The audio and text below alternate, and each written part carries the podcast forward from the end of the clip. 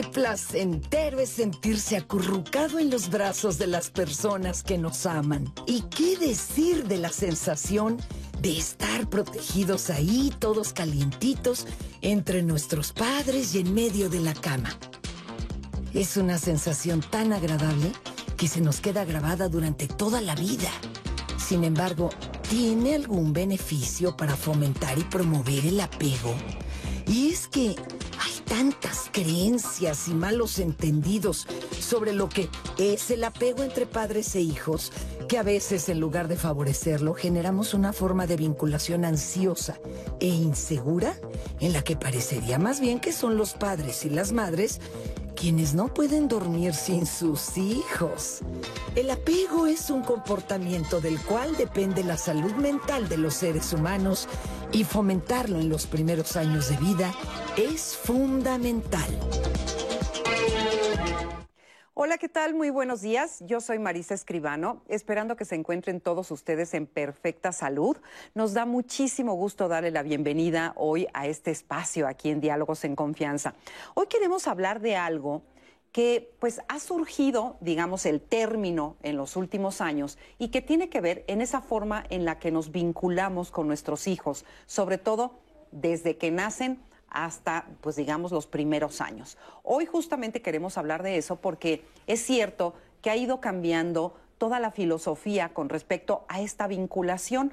A esto se le llama apego. Pero ¿qué es este apego y de qué se trata? Y ahora hay corrientes que hablan de que hay que estar muy cerca de los hijos, que los hijos tienen incluso a veces que dormir con nosotros para que generen este apego sano o esta vinculación sana entre madres e hijos. El caso es que pues vamos a aprender juntos el día de hoy con nuestros expertos acerca de este tema que es muy importante porque efectivamente los primeros años de los niños todos sabemos que son cruciales y vitales para la vida eh, adulta de, de todos ellos. Así que acompáñenos, quédese con nosotros. Y hoy recibimos con mucho gusto aquí en este estudio también a Anaí Vázquez, que nos va a estar ayudando en las redes sociales. ¿Cómo estás, Anaí? Buenos días. Buenos días, Marisa. Qué gusto estar el día de hoy contigo, con la audiencia que nos está conectando ya en redes sociales. Ya vi que están en Facebook, en YouTube. Por acá ya nos están mandando saludos varias personas. Marisa, Pancho, que nos saluda desde Chihuahua, Carmen González, Blanca Morín desde Saltillo, Marta Alcántara, que también siempre nos está viendo, Dulce desde Hidalgo es el momento de conectarse con nosotras, con nosotros. Vamos a estar platicando sobre este tema tan importante y yo quiero que ustedes nos respondan. ¿Ustedes consideran que tienen apego con sus hijos e hijas? Váyanos escribiendo en redes sociales para que vayamos conversando con los especialistas el día de hoy. Acuérdense, ahorita estamos en vivo en Facebook, en YouTube y por supuesto que el centro de contacto con la audiencia siempre el pendiente de ustedes al 55 51 66 40 00. Así que Marisa, hoy tenemos toda una ventana de conversación para poder resolver dudas, porque también estoy muy segura que van a surgir algunas. Así que listísimos para responderles todo lo que ustedes nos vayan escribiendo. Así es. Muchas gracias, Anaí, y le voy a presentar a nuestros especialistas. Hoy nos acompañan eh, la doctora Berenice Rangel Barrera. Ella es psiquiatra, psicoterapeuta de niños y adolescentes, médica adscrita a la unidad de adolescentes, mujeres del Hospital Psiquiátrico Infantil, doctor Juan N. Navarro. Bienvenida, Berenice. Muchas gracias por la invitación. Gracias a ti.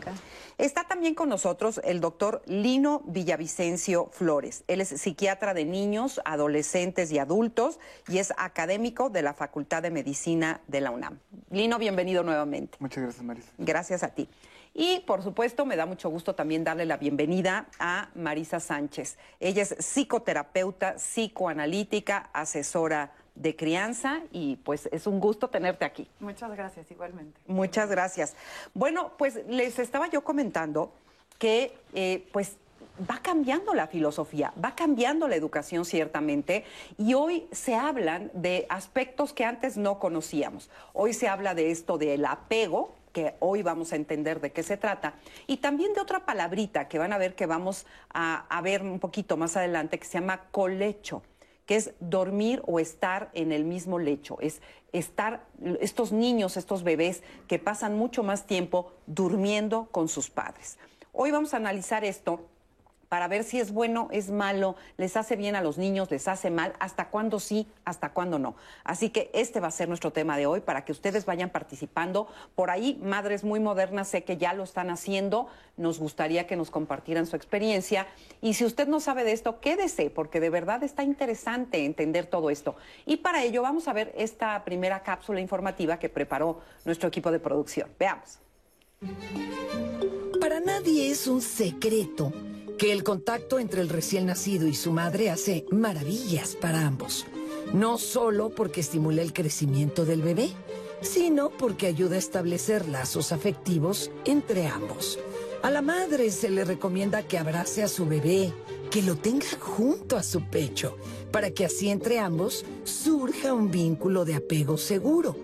A través de la presencia, la constancia y los buenos cuidados que ella brinde, surgirá en el niño un apego seguro. Pero, espera, ¿quiere decir esto que debes estar junto a tu hijo o hija todo el tiempo? Es necesario que la presencia constante implique estar presentes hasta en los periodos del dormir. ¿Hasta qué edad debe dormir con sus padres? Así como hay madres que prolongan la lactancia hasta más allá de los tres años, también hay madres y padres que bajo el argumento de querer fomentar el apego, les permiten a sus hijos dormir con ellos incluso hasta llegar a la adolescencia.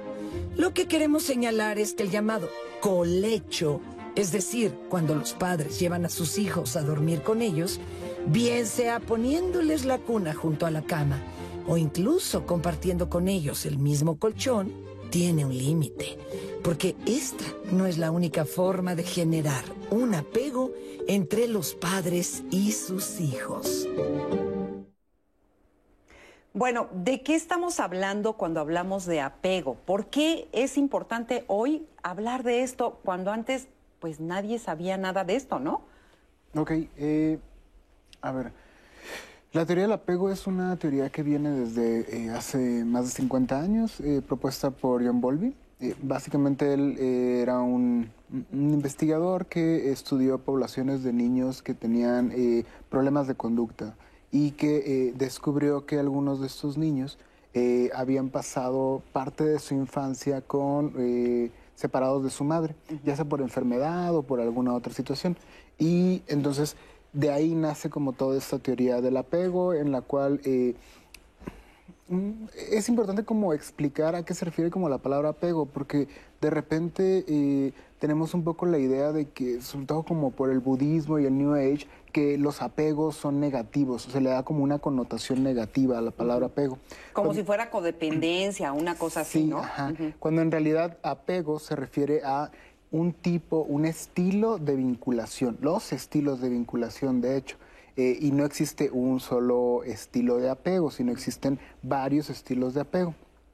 Y en esencia es la, eh, la capacidad a través de la cual los seres humanos y el, la forma a través de la cual los seres humanos nos vinculamos con las demás personas, que pueden ser como eh, demasiado fijados en el vínculo o muy digamos, muy alejados del vínculo como tal. Es una dimensión y eso tiene esos dos extremos. Lo ideal no es estar en ninguno de esos extremos, sino estar justo en el centro. En el centro, como todo en la vida, que siempre se habla del equilibrio, ¿no? Todo, para todo hay que tener equilibrio.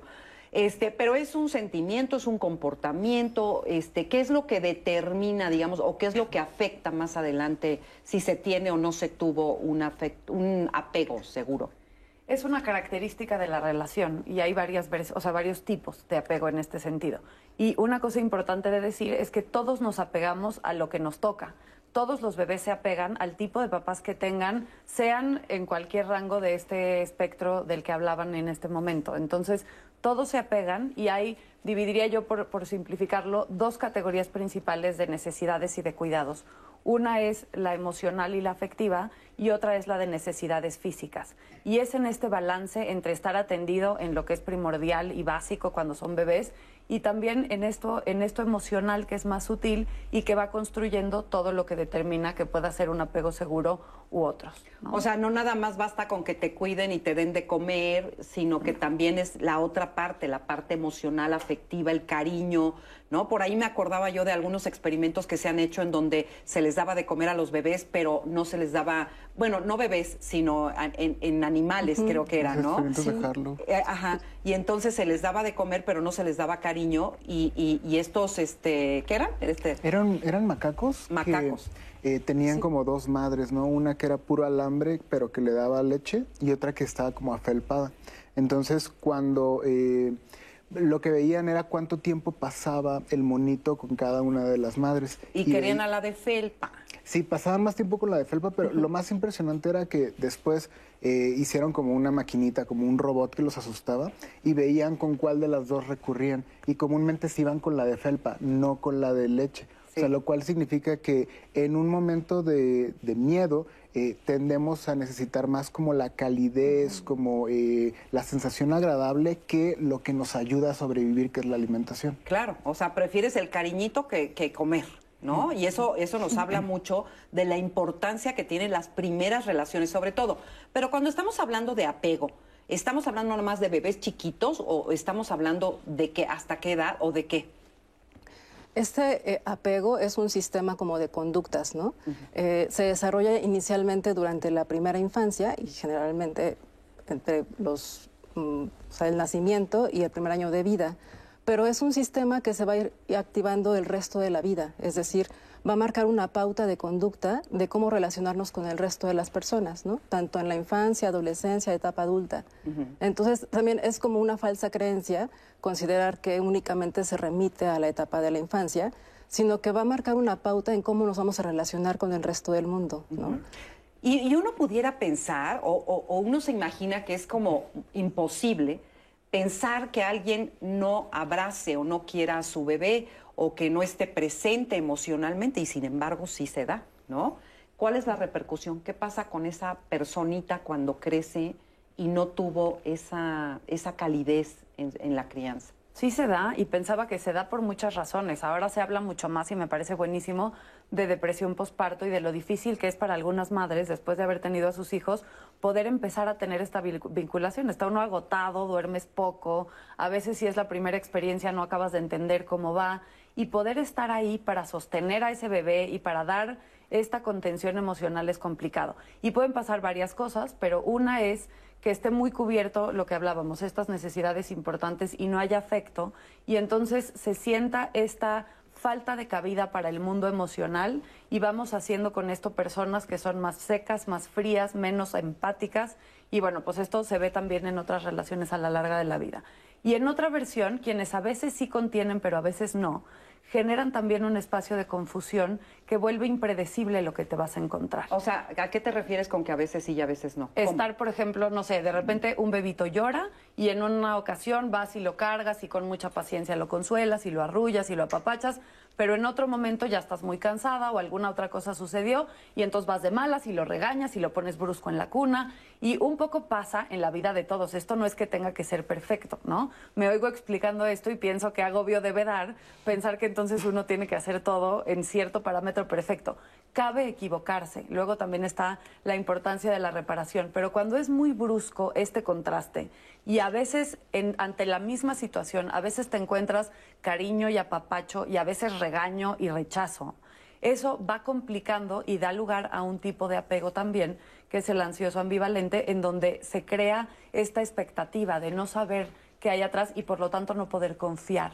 Y recordemos que cuando somos muy chiquitos nos estructura el otro. Nosotros venimos al mundo muy primitivos, muy, muy bebitos, muy sin recursos y dependes de esta figura que te va dando forma y que te va ayudando a generar esto que a la larga de la vida se hace presente también. Y te- también yo al escucharte, pues pienso en lo complicado que es entonces criar niños, ¿no? Uno cree que es algo que se da de manera espontánea y natural y, bueno, se ve que es complicado. Sí, que, que agregando esa parte, eh, criar niños no es una tarea únicamente de los padres.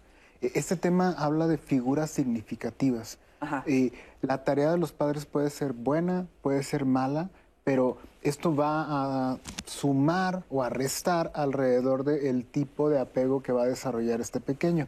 Porque ¿Quiénes no- más están alrededor? O sea, los abuelos, los maestros, eh, los tíos, o sea, todos los adultos que, incluso hasta adolescentes que ya se pueden ver como hermanos adolescentes que se pueden ver como mayores, eh, van a representar estas figuras que son significativas para los menores y que les van a enseñar eh, cómo vincularse. Por eso es que también eh, quitándole un poquito de peso a, la carga y la responsabilidad no es únicamente papel de los padres, porque puede ser que los padres sean así, pero si ese menor tuvo alguna figura significativa que le enseñó eh, como un estilo de apego más seguro, eso puede llegar a ser suficiente para que esta persona, eh, como llamamos, esté como devengada, ¿no? O sea, tenga justamente una, crianza difícil, pero a pesar de esa crianza difícil, haya desarrollado un buen estilo de vinculación. O sea, fíjate, eso es bien interesante lo que dices, porque uno siempre cree que toda la responsabilidad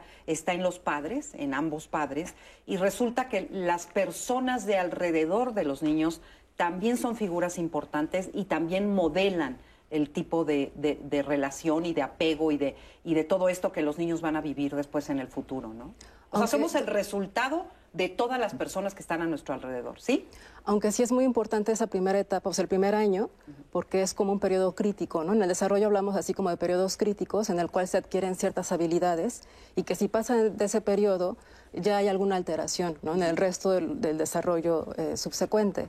Entonces, creo que sí, ese primer vínculo de la madre con el bebé va a marcar la pauta en cómo se va a relacionar más adelante con hermanos, con pares, con profesores, con el resto de la sociedad, ¿no? Entonces, creo que sí es muy importante en ese primer año el contacto con la mamá y que esa mamá sea una madre eh, accesible, ¿no? asequible, eh, pendiente de las necesidades del niño y sobre todo como constante, ¿no? De lo que hablabas, Marisa, respecto a que no haya eh, inconsistencia en cuanto a sus respuestas, sino que se vuelva una respuesta predecible para el niño y eso le va a brindar mucha seguridad, ¿no? Va a ser confiable para él.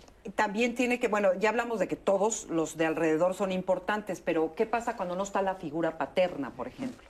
Esto básicamente se ha estudiado en términos de un cuidador principal, se llama, y esta es la figura papá, mamá, abuela, vecina, quien sea que sea el encargado de dar la mayor cantidad de los cuidados principales en esta etapa temprana de vida. Decimos la mamá porque casi siempre es quien por ahí anda, ¿no? Todo suma. En un, en un segundo momento, el papá, por supuesto, también es muy importante, o la persona que comparta esta tarea con la mamá, ¿no? Y ahí es un poco, pues, una especie de, de pirámide en donde la importancia va del que más está presente y el que más labores tiene a su cargo hacia los que menos, sobre todo en lo más temprano de la vida. Pero hay una estadística, bueno, una, un dato que se sabe ahora a partir de la investigación que me parece padrísimo y que hace referencia a lo que decía Lino, y es esperanzador, y es esto de un buen vínculo, un buen vínculo de apego seguro basta, aunque haya otros complicados, para poder dar esperanza de un mejor pronóstico y de una buena estructuración. Y entonces eso es importante saberlo, porque aunque quizá haya habido circunstancias difíciles, tener una buena relación predecible, segura, consistente, bien escuchada, bien acompañada, una te da para poder hacer esto que después pues tanto queremos de, salud y de buen manejo y desempeño en la vida. Y entonces, bueno, pues me parece que saber eso es importante y alentador. Da paz, da paz. Pero bueno, ahorita vamos a ver también, más adelantito, eh, qué pasa, o sea, cómo es que somos los adultos cuando tuvimos un vínculo sano o cuando no lo tuvimos. O sea, ¿qué sucede entonces con nuestra pareja? ¿Qué sucede entonces en nuestra vida? Pero antes vamos con Anaí porque seguramente ya hay muchos comentarios. Preguntas y comentarios. Y uno de ellos, este, Marisa, creo que responde también a lo que habías dicho con eh, qué pasa cuando no está el padre. Pero aquí nos preguntó Miguel Ángel Hernández, ¿qué pasa con esos niños que a temprana edad ya no tienen madre, que era lo que comentaba Marisa? ¿El apego recae en el padre o qué sucede? Hay un apego que puede ser patológico cuando sucede este tipo de situaciones que no tienen a la madre? Eso es lo que nos pregunta Miguel. Sí, el apego va a la figura principal que se encargue de, todo lo que hay que hacer, ¿no? Y la otra cosa, te preguntaba un... Sí, que si se puede ser patológico, o sea, que si en el momento de que no tener a la mamá eh, presente, eh, ese apego puede ser patológico con el papá. Todo construye, yo creo que todo suma y por supuesto tener una serie de experiencias complicadas va poniendo más retos en lo que hay que hacer y resolver. Sin embargo, puede irse superando y aunque sea complicado y aunque de pronto genere más ansiedad que se va a ver, un evento así no tendría por qué necesariamente, si hay un buen manejo, sentenciar a que, a que sea patológico o a que haya ahí un mal desenlace. Creo que eso también es, es, parte de lo importante. Se suple la función y la toma quien esté a cargo. Y en este sentido, pues vuelve a haber toda la oportunidad de hacerlo bien y de favorecer a la persona en cuestión. ojo, en esta parte. Eh, eh, la teoría del apego es una teoría que, eh, que es terreno de la psicología, ¿sí? no de la, de la psiquiatría como tal. Las personas que tienen como depresión, que tienen ansiedad, pueden tener un apego seguro, pueden tener un apego inseguro, eh, pueden tener un apego desorganizado, o sea, pueden tener cualquier tipo de los estilos de apego, aunque tener un apego inseguro, desorganizado, que de alguna forma es como el tipo más, más mm, complicado en la forma de vinculación, sí puede determinar un mayor riesgo para tener problemas de interacción y por ello mayor carga de estrés y con ello mayores eh, probabilidades de síntomas o de trastornos ansiosos, depresivos, entre mm. otros. Ok. Muchas gracias. Em, también recibimos muchos de los testimonios de eh, la pregunta que yo les hacía al principio del programa y África Guerrero nos dice, yo dormí con mi hijo desde que nació. Fue lactancia exclusiva y apenas hace un año duerme en definitiva en su propio cuarto. Ahorita él tiene 13 años y es un niño independiente. Yo en repetidas ocasiones le decía que se fuera a su propio cuarto, sin obligarlo, pero él mismo fue buscando su propio espacio. También tenemos a Olga Lidia que nos pone su testimonio. Dice, mi hija tiene seis años, tiene autismo y no puedo dejarla sola porque si ya no se siente sol, o sea, si no se siente acompañada, empieza a llorar otro tipo de eh, situaciones que nos comparte Olga. Lau nos dice, a lo mejor me criticarán o dirán que está mal, pero mi hijo de 10 años duerme conmigo, pero ya estamos en eso de que duerma él solo. Y en, un poco en eh, relación con ese comentario, María Lucía nos escribe también y dice, yo dejé que mis hijos durmieran conmigo hasta que ellos solos quisieron irse a su habitación. Fue hasta los seis años aproximadamente, Marisa. Nunca estuve de acuerdo con ciertos psicólogos que decían que a los tres años debería obligarlos a dormir solos. Creo que cada niño es diferente. ¿Qué opinan ustedes? Nos preguntan. Oye, espérame, porque dice que tres años, que a los tres años le parece pronto. En mis tiempos, a los tres meses, y yo fui de las mamás que me tardé más, a los seis, pero desde los tres o los seis meses mandabas a los niños a su cuarto y la teoría decía que para que se acostumbraran a dormir solos en su cuarto, había que dejarlos llorar toda la noche. Bueno, o sea, gran parte de la noche, no toda la noche. Pero eran, pues sí, verdaderamente uno sufría terriblemente, pero era lo que se decía que era lo correcto. Y los niños efectivamente, a lo mejor pasaban mal una o dos noches, pero aprendían a dormir solos y bien. Este, no quiero entrar ahorita todavía al tema del colecho, que es esto de dormir con los padres, porque de eso nos vamos a dedicar todo el siguiente bloque.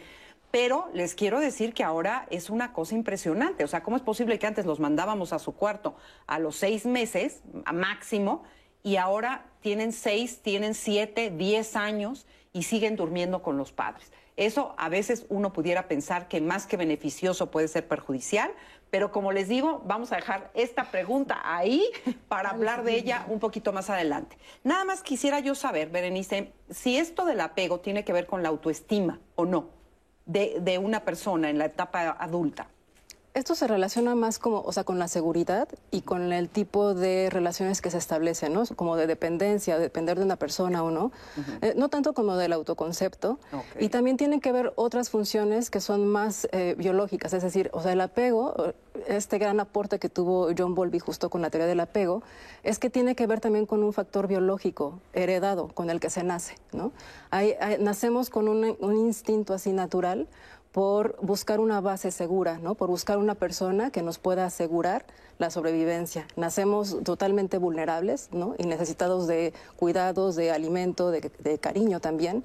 Y entonces, eh, en cualquier momento en el que más adelante nos sintamos vulnerables, se van a volver a activar, ¿no? O sea, desde que una pareja nos deja, una situación de enfermedad, eh, fatiga, hay varios estresores que van a detonar nuevamente esta tendencia a, buscar el contacto con una persona significativa. Por eso es importante hablar de esto, ¿no? Y por eso además es curioso que se haya hecho toda esta teoría. Sí, es, es, interesantísimo y es muy importante en las primeras etapas de la vida pero pues venimos platicando de cómo se asoma y toma lugar también cuando somos adultos en nuestra manera de estar en la vida, de relacionarnos y sobre todo de interpretar las cosas que suceden y lo que nos pasa. Es muy distinto ante una ruptura de pareja, por ejemplo, sentirte dejado, sentirte abandonado, sentirte perdido, que tener una fuerza más importante y una entereza para superarlo. Y estas cosas, aunque suceden después, vienen también sumándose a toda nuestra construcción que empieza desde que somos chiquitos. De ahí que, sea importante esto. Además, eh, me estaban diciendo que tiene alrededor de 50 años más o menos que, ¿no? Más o menos ahí que se, se descubrió o se encontró con esta teoría y bueno, pues es una aportación muy importante. Vamos a seguir platicando de esto, así que no se vaya porque se va a poner muy interesante. Y ahorita regresando al corte, vamos a ver esto, cómo está esto de que si hay que dormir o no hay que dormir con los padres, cuánto tiempo. Así que una pausa y regresamos, no se vaya.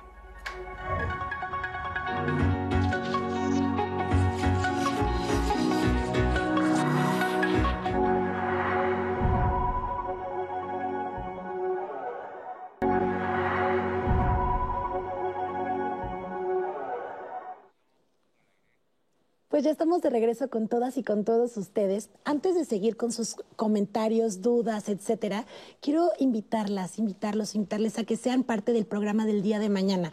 Porque si ustedes se preguntan qué tan fácil o difícil puede ser tomar decisiones, yo les digo, ¿qué pasa cuando eres mujer. O sea, no nada más tomar decisión, sino aparte agrégale el plus de que eres mujer. Porque históricamente nos han enseñado a las mujeres que nosotras no tenemos esa capacidad de toma de decisiones, de salir adelante por nuestra cuenta, de enfrentarnos a estos riesgos y vicisitudes que nos presenta la vida. Así que creo que es momento de romper todos esos paradigmas que hoy eh, tenemos en la sociedad y pues vamos a hablar sobre eso el día de mañana, sobre mujer confía en tus decisiones, porque definitivamente, Marisa, es momento de alzar la voz, de tomar esas decisiones como mujeres y de empezar a replantearnos y a cuestionarnos mucho de lo que vivimos hoy en día. Así que los esperamos el día de mañana. Y ahora sí, yo les prometí que iba a leer todas sus comentarios, dudas, etcétera. Y por ejemplo, tengo este comentario de Emma Ramírez que nos llegó a través de Facebook. Buenos días. Pienso que el apego se genera defendiendo el trato de crecimiento y de las necesidades de cada familia, dependiendo de cada trato. Eso es lo que va a hacer o no que una persona, un niño, una niña, una niña estén apegados a su familia. Eh, Socorro nos dice, mis hijos dormían en mi cama cuando estaban enfermos solamente. Ahora Dos de ellos buscan dormir en mi cama, aunque ya tienen 20 y 21 años. Lo prefieren más, pues porque es mucho más a gusto en el apapacho. Así nos dice Socorro. Ahorita le vamos a hablar. Marisa, voy a empezar a leer algunos testimonios, seguro eh, lo retomaremos más adelante. Mi peque durmió en su cuna pegado a mi cama los seis meses y después al año se fue a su cuarto y todo bien. Ahora solo le permitimos dormir con nosotros de vez en cuando. El apego es bueno, pero también la calidad del sueño para el otro día ser padres felices, nos dice Alejandra Díaz, que es súper importante. También José Méndez nos escribe, eh, el apego es muy importante para que los bebés, niños, desarrollen actitudes positivas. Hay padres, madres, desde que nacen se los dejan a las personas que les ayudan y se hacen cargo de ellos. Solo se dedican a tener hijos, pero no cuidan de ellos como realmente son madres y padres, nos dice José Méndez. Lu, ya nos bueno, esta pregunta la voy a guardar porque esta va a estar buenísima para más adelante. Eh, nos escriben, yo creo que sí, eh, es importante el apego y tengo bastante con mi hija. Duermo con ella y cuando me voy, me levanto, no me siente, entonces ella empieza a buscarme con su mano o con su pie, se angustia. Eso lo hacía desde que era muy pequeña. A veces me asusta. No dice, qué edad tiene. No dice qué edad tiene, pero dice que lo hacía desde que era bebé. Entonces, toda, que nos escriba eh, este, esta usuaria para que podamos responder eh, estas dudas. Y sobre estos testimonios, Marisa, tenemos también uno que vamos a ver sobre Miriam. Vamos a verlo. Regresamos para empezar a contestar sus testimonios y sus dudas con los especialistas. Hola, mi nombre es Miriam de la Cruz Ortega y tengo 39 años. Mi familia está conformada por mi esposo y mi hija de 8 años. La forma en cómo decidimos eh, criar a mi hija entre mi esposo y yo em, fue una forma, digamos, diferente o poco usual a la que estamos acostumbrados a ver. Obviamente esto no lo tenía planeado, sino fue conforme pasaba el tiempo, conforme me iba informando y conforme iba escuchando los susurros de mi corazón.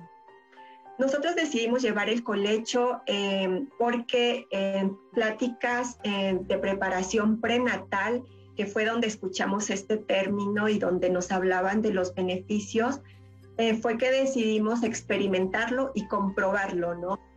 Este tema del colecho para mí es como un, un tema que no con todo se puede platicar. No porque sea tema tabú, no porque sea un tema prohibido, sino porque no toda la gente está lista o está preparada para escucharlo, no está abierta, no está receptiva. Sin embargo, para aquellas personas que sí nos preguntaban cómo dormíamos, pues les platicábamos que con nuestra hija había personas que lo aceptaban y había personas que no.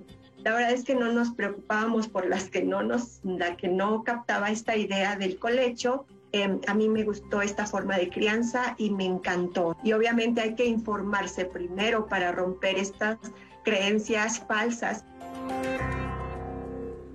Pues muchas gracias a Miriam por compartirnos su experiencia y tiene toda la razón, uno no debe de estar escuchando a todo el mundo con respecto a lo que uno siente y cree que debe de ser la manera en la que uno debe de criar y educar a sus propios hijos.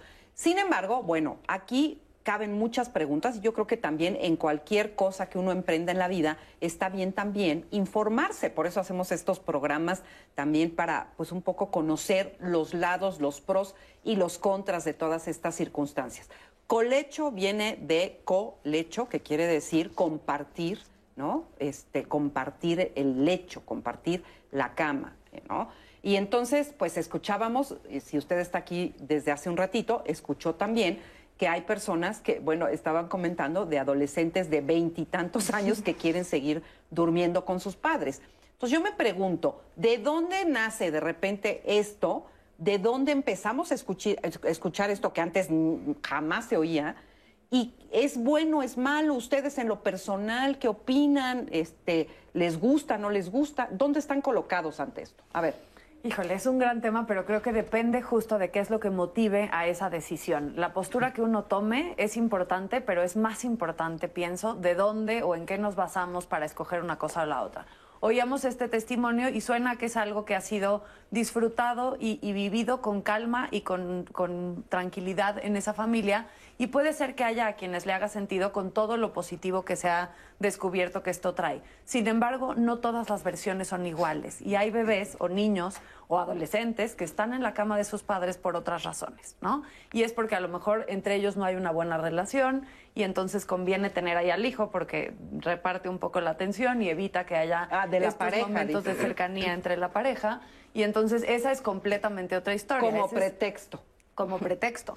Eso se ve distinto, eh, provoca otros efectos y tiene otra circunstancia. Entonces, quizá empezaría yo por no generalizar y decir todo el colecho para quien lo haga es bueno o es malo, sino que depende en cada familia y en cada pareja en dónde viene y a qué función cumple, ¿no? O sea, a quién le sirve más, si es la necesidad del bebé o si es la de los papás que están muy conmovidos y muy... Sí, a veces separarse también implica que el, que el cuidador, el papá, la mamá, quien lo haga, pueda estar confiado y estar tranquilo y le dé ese espacio al otro. Y entonces em, eso empieza a ser interesante, ver si es la necesidad del bebé o uno lo tiene ahí porque cree que el otro así está feliz, o si somos nosotros los que buscamos eso porque nos acomoda también. Wow, sí es cierto, porque muchas veces los usamos de pretexto a estos hijos, cuando a lo mejor los que estamos ansiosos somos nosotros y no sabemos cómo separarnos de estos hijos, ¿no? Eh, Digo, tal vez algo que sí hay que agregar es que en general los pediatras recomiendan que los bebés eh, no duerman en la cama de los papás. Sí, eso es como, como importante. Por eso se habla del tema del colecho, o sea, porque el colecho es justamente como una cuna que está a un lado de la cama. O sea, no es la cama. No es la cama, exactamente. Entonces, mucha gente lo malentiende. Sí, sí, sí, y, y, mucha, y muchos niños duermen en la cama de los papás. Esto no es recomendable porque... Eh, se pueden caer o se les puede golpear y eso puede como tener otro tipo de complicaciones. Entonces, eh, de si está bien o está mal, la verdad es que eh, si cualquiera de los extremos... ya es difícil decirlo, ¿verdad? No, pero es que si cualquiera de los extremos fuera demasiado determinante o demasiado grave, eh, lo veríamos. Entonces, la verdad es que son como estilos muy diferentes y cada uno va a tener sus pros, cada uno va a tener sus contras como tal. Sí. Porque al final eh, mm, creo que vale mucho la pena como hacernos la pregunta de qué tipo de adulto queremos que sea nuestro menor. Porque si queremos un, un adulto que... eh, Independiente. por ejemplo, que, que pueda como explorar el mundo, que se pueda ir, pero al mismo tiempo que no esté con nosotros, pues eh, hay un tipo.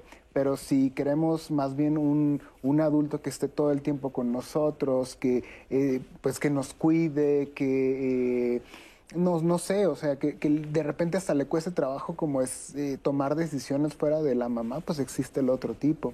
Por eso es que la idea de, de todo ese tema del estilo de apego es basado en esta parte de la infancia de que lo que queremos, lo ideal es este niño que puede como alejarse un poco, puede como explorar el mundo, echando el ojo a la mamá y sentirse seguro y seguir como explorando el mundo. eh, y que eventualmente no va a ser necesario echarle el ojo a la mamá porque la mamá ya va a estar como dentro de su mente. Exacto, la madre la, la va a llevar dentro. Una vez escuché una frase que yo, bueno, decidí que era una frase terrible hasta que entendí el concepto de la frase, que dice, la buena madre es la que se va volviendo innecesaria. Entonces, la primera vez que lo oí dije, ¿qué? ¿Qué es esto? Pero claro, o sea, si tú has hecho bien tu función, si tú has hecho bien tu papel, evidentemente estos hijos crecerán y volarán solos porque ya eres innecesaria desde el punto de vista vital, digamos, pero no quiere decir que no te vayan a necesitar nunca o que no tengan que voltear, como dice Lino, a, a hacer esa referencia y que ya te lleven dentro de ellos, ¿no? Pero ya no eres necesaria, es decir, viven, sobreviven sin ti. Y eso es- se supone que es para lo que los educamos, ¿o no? Sí, porque justamente para esa estructuración saludable en el niño es necesario que haya como un interjuego entre presencia y ausencia de, de ese familiar o de esa base segura, ¿no? Para que el niño pueda introyectar a la madre y tener un- un- una idea de esa madre ahí consistente en, en su mente, tiene que estar ausente también, ¿no? Entonces, el permanecer constantemente accesible no permite este desarrollo normal, ¿no? De modo que, o sea, incluso Winnicott, otros teóricos eh, psicoanalíticos hablan de una madre suficientemente buena y que tiene que ver con esa que sabe, eh, esa mamá que sabe justamente en qué momento estar presente, en qué momento estar ausente, permitirle que se frustre un poco, en qué momento eh, suplir como esas necesidades que tiene y, y precisamente en el momento de dormir, él tiene que aprender a regularse solo, ¿no? Para poder tolerar esta ausencia de la mamá y confiar en ella porque sabe que la mañana siguiente la va a volver a ver, ¿no? Exactamente. Y eso se construye, perdón, Sí. pensaba con la experiencia, esta confianza de saber que van a regresar y que va a haber alguien ahí y que vas a estar bien, no la sabes al principio. La primera vez que se te ofrece algo, pues estás desajustado y sufriendo, viendo a ver cómo se resuelve y quién te lo da. Una vez que esto sucede varias veces, empieza a haber esta asociación de decir, ok, hay momentos en donde yo no sé qué onda, pero llega alguien y me ayuda y vuelvo a estar otra vez bien. Y entonces pensaba que importante es que el apego, aunque quizás suena a otra cosa, por como la palabra se usa ahora también, está, está explicado de tal manera que si todo se dio de buena forma, después eres más libre, no más pegado.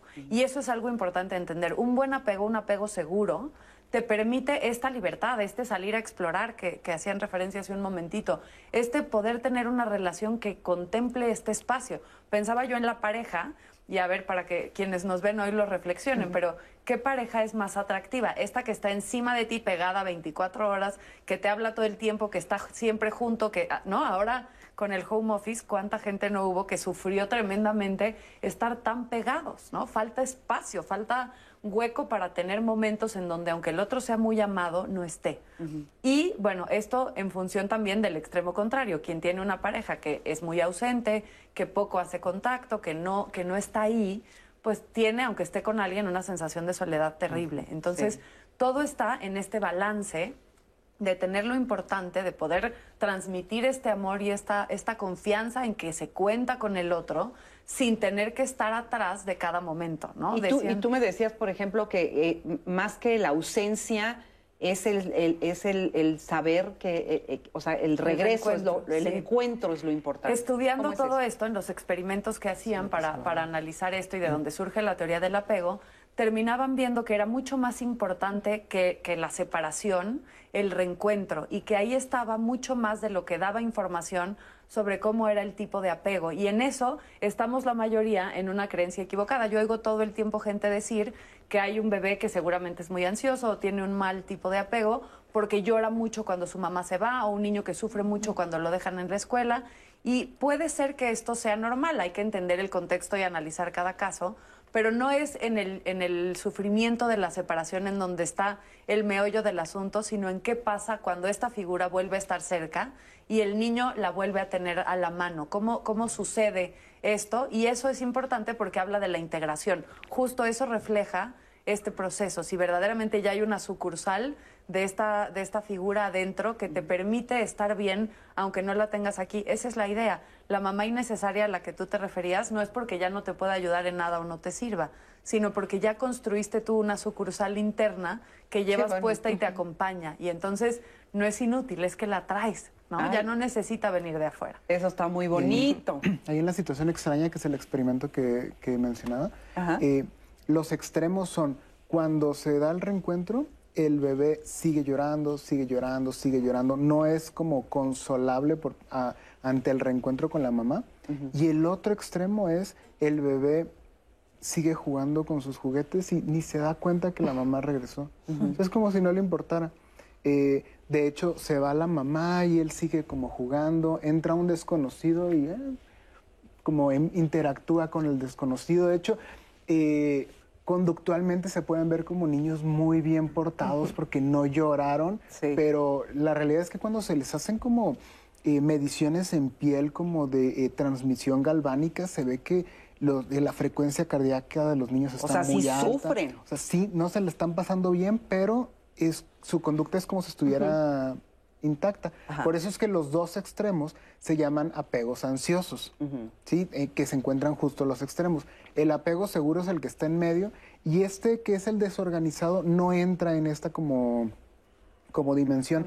Más bien son niños, de hecho fue un hallazgo que se encontró después, eran niños que empezaban a tener conductas muy extrañas, como por ejemplo se... eh, no sé, se sentaban abajo de una silla o se empezaban a morder o se empezaban, empezaban a hacer como conductas como muy raras y, eh, y justo no cabían en esta categoría, entonces se habló de otra diferente. Y comúnmente son chicos que tienen como problemas eh, alrededor de, eh, del abandono y del trauma en particular.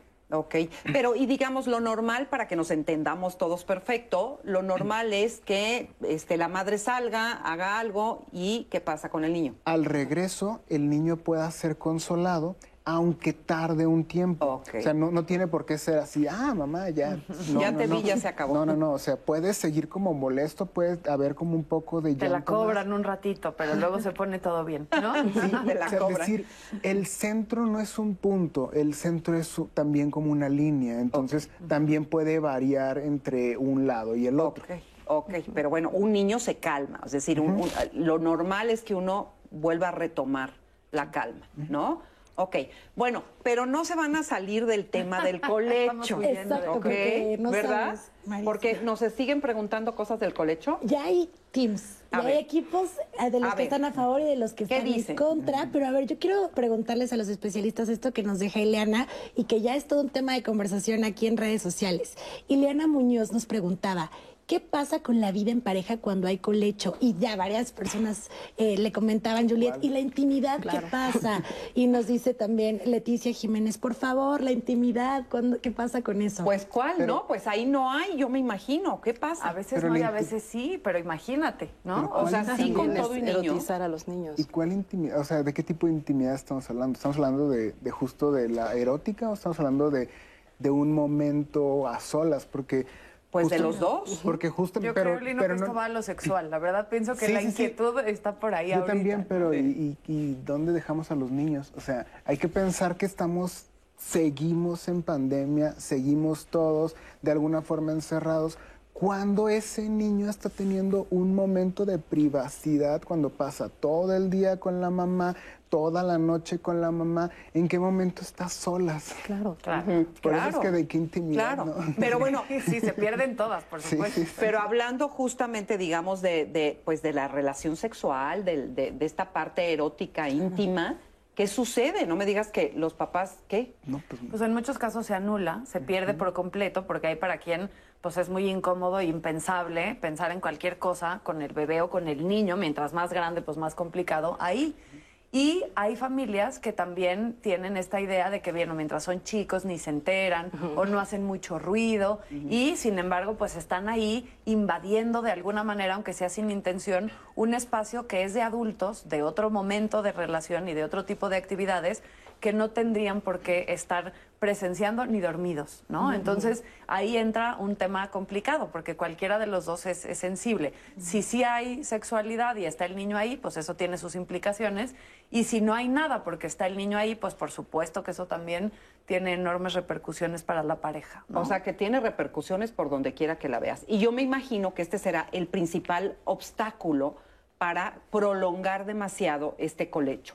Yo pienso que ahí está un parámetro que nos dice que hasta cierto punto puede ser, pero que después hay que mandarlos a su habitación, creo yo. Sí, digo, tampoco, tampoco nos estresemos demasiado con el tema de si está bien o está mal, porque eh, justo estamos hablando de este tema desde un área como de privilegio, ¿no? Porque estamos hablando de, de que el- tienen el privilegio esta familia de poder tener cuarto, o no sí. otro cuarto, porque el hacinamiento es una situación que sigue ocurriendo y en la cual pues no hay opción. El menor tiene que dormir con los padres y, y- y hay forma como de que se adapte eh, ese menor a una vida como, como centrada, una vida equilibrada, eh, a pesar de tener la necesidad de dormir con los padres. Sí, en, al- en alguna ocasión que hablamos de, pues, de algún tema relacionado con esto, de- se hablaba también de que cuando no hay espacio, lo que sea, de todas maneras se debe de buscar, quizá a través de una pequeña cortina, un biombo, una cosa así,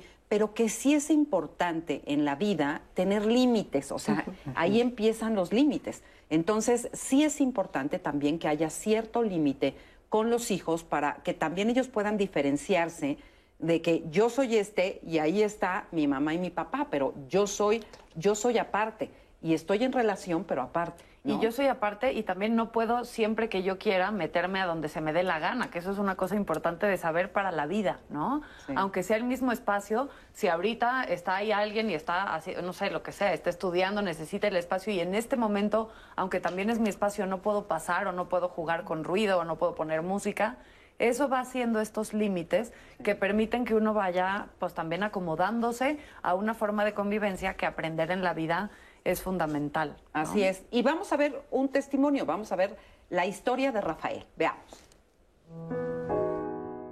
Cuando planeamos eh, el nacimiento de mi hija, sí habíamos platicado pues, cómo queríamos la crianza, qué alimentación era la más adecuada. Eh, lo hemos platicado en pareja, habíamos eh, tenido pues, algunas incertidumbres en realmente eh, qué era lo mejor para ella. En la mayoría de los casos hay de repente mucha información, pero eh, al final de cuentas eh, creemos que eh, optamos por algo más natural, algo más idóneo para su crecimiento y, y así fue como, como decidimos eh, parte de la alimentación, la educación y muchos temas previo a- al nacimiento. De- del tema del colecho, la verdad es que en un principio desconocía el, el término.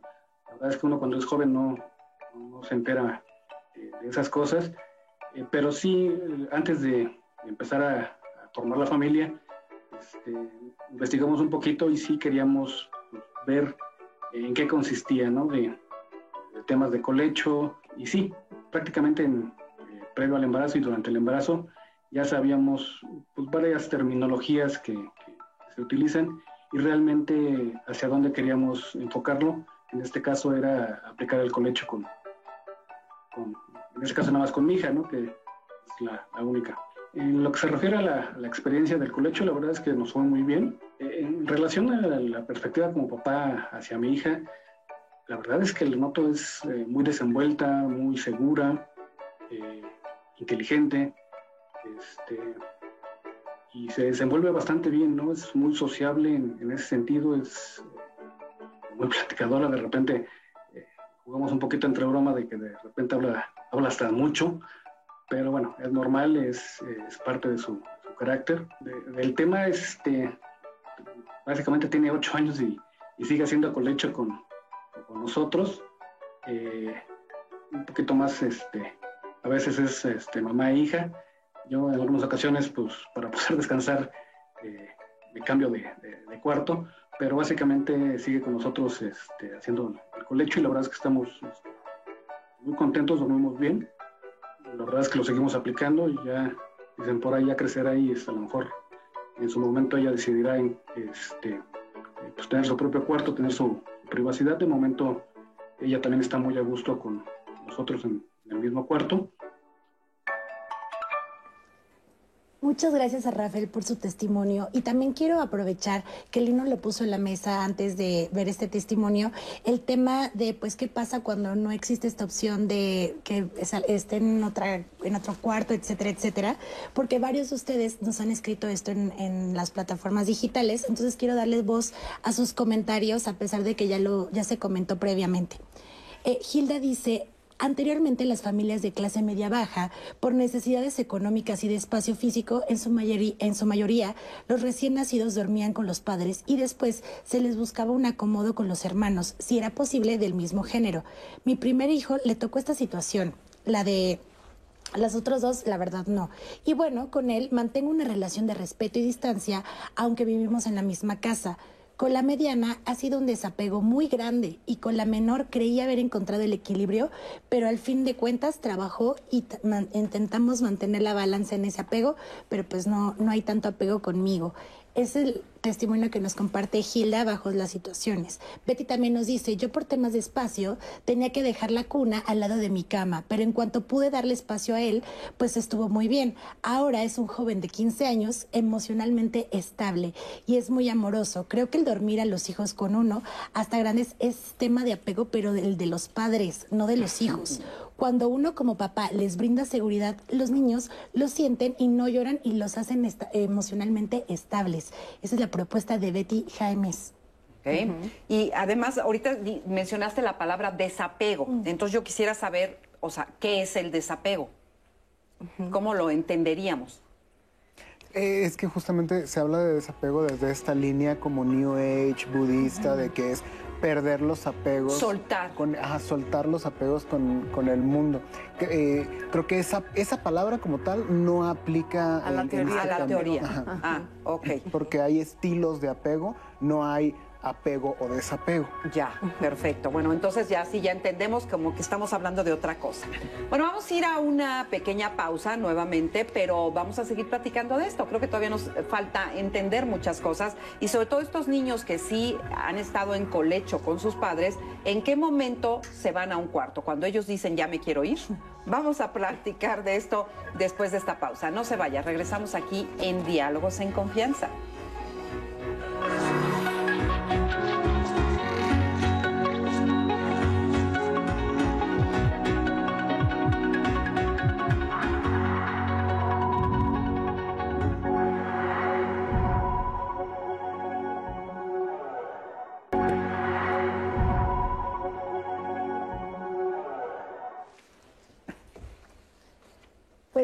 Estamos de regreso con todas y con todos ustedes. Es que me están haciendo reír aquí atrás de cámaras.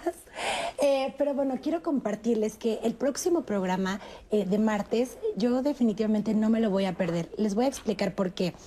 Eh, si ustedes conocen o han escuchado las palabras LGBTTIQ si no saben qué significa cada una de las, de las letras que les estoy eh, diciendo, en caso de que no, en caso de que sí, ustedes han abordado este tema con sus hijos, con sus hijas, pues vamos a hablar sobre ese tema el siguiente martes. No se lo pierda. ¿Cómo hablar de diversidad sexual con los hijos e hijas? Porque yo creo que es un tema que puede ser muy complejo y que en muchas ocasiones puede dar miedo a los padres y madres. Así que es un gran momento para tener las herramientas necesarias para hablar sobre el tema. Así que no se lo pierda para hablar sobre el tema de diversidad. Y ahora sí, regresando al tema del día de hoy, voy a seguir comentando todas sus dudas y todos sus este, testimonios que han llegado en redes sociales y en un rato más también, por supuesto, las llamadas. Eh, estamos todavía conversando en redes sociales, en redes sociales sobre el tema de colecho. Dice Janet, yo estoy a favor del colecho siempre, y cuando se respete la intimidad e individualidad del pequeño, que sea ocasionalmente, porque yo viví una experiencia que toda mi vida dormí con mi mamá hasta la adolescencia y más que beneficiarme me perjudicó por, sentirme como una propiedad de mi mamá, por no tener una decisión propia de nada, ella se siente así y ningún beneficio en el apego porque durmiendo con ella todos los días también yo me sentía sola a pesar de que estaba acompañada. Nos deja aquí el testimonio de Janet. Eva Ramírez nos dice, necesidad. Digo porque siempre tenemos una habitación en nuestro caso, una para cada hijo pues no existe, una cama y pues nosotros crecimos compartiendo como muéganos por el espacio. Mamá trabajaba mucho y nos dejaba que hacer y cada uno de sus hijos pues tuvimos nueve en total y habemos hijos que no nos queremos desprender de ella a pesar de que ya cada uno tiene su familia y queremos todo el tiempo estar en casa con ella porque vivimos como muéganos. Eso nos deja también Eva Ramírez. También nos dice eh, Luo Limón, pues qué pasa cuando eh, en casa no te permiten poder dormir en camas o cuartos separados. Ayúdenme a manejarlo y ya Marisa nos daba algunos consejos previamente, así que eh, igual para que lo retomemos. Y estos comentarios de, eh, seguimos con la barbaridad de cómo, o sea, algunos tips nos piden los papás para poder tener esta intimidad a pesar de que puedan vivir en, en los mismos espacios. Son muchas preguntas sobre este tema, así que este, pues creo que sería un buen momento para irlo respondiendo. Pero antes de responder eso, vamos a ver este testimonio anónimo que va a sumar mucho a la conversación de ahorita y vamos a ir respondiendo sus dudas. Yo tengo 51 años y soy de León, Guanajuato. Eh, yo tengo o tuve un problema de apego eh, que se le desarrolló a mi niña. Mi niña tiene 13 años actualmente y eh, debido al encierro de la pandemia, mi hija se hizo más vulnerable se apegó más, valga la redundancia, y eh, le costó en su autoestima, ya que ahora le cuesta trabajo salir eh, a la vida normal, se puede decir, a la calle. Entonces, pues este apego se hizo por esa situación. Le arrimaba todo aquí a la casa, la sobreprotegí de cierta manera un poquito más de lo debido, ya que ella tiene asma. Entonces, pues tuvo que hacerse de esa manera, pero yo nunca pensé que fuera a desarrollar otra, otro tipo de problema. Yo me di cuenta de este apego porque poco a poco a ella se le hizo difícil eh, salir. Se hizo más dependiente de mí al grado de, este, de ya no querer salir ni a la tienda. Si yo soy madre soltera, eh, solamente la tengo a ella y vivimos aquí con mi papá actualmente. Yo tengo mi casa, pero bueno, debido a que eh, mi papá ya es una persona de 82 años, pues no podemos dejarlo aquí solo, entonces nosotros vivimos aquí para, para hacerle compañía. Si mi hija durmió conmigo hasta los 11 años aproximadamente, porque pues sí, así lo decidimos, porque teníamos eh, una habitación disponible aquí en casa. Después ya se desocupó la de arriba y ya fue que ya la cambié para arriba, a petición de ella que quería de alguna manera ya ser grande. Cuando mi hija decidió que ella ya era grande y que quería cambiarse de habitación, yo no la detuve.